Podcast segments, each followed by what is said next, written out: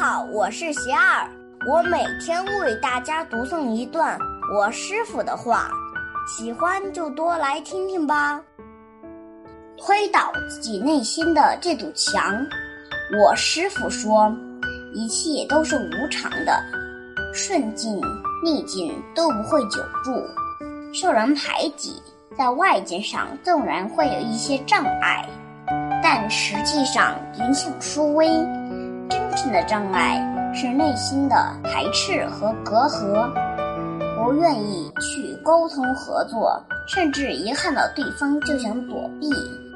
修行人要推倒的就是自己内心这堵墙。如果自己内心的障碍拿掉了，那外在就不成问题。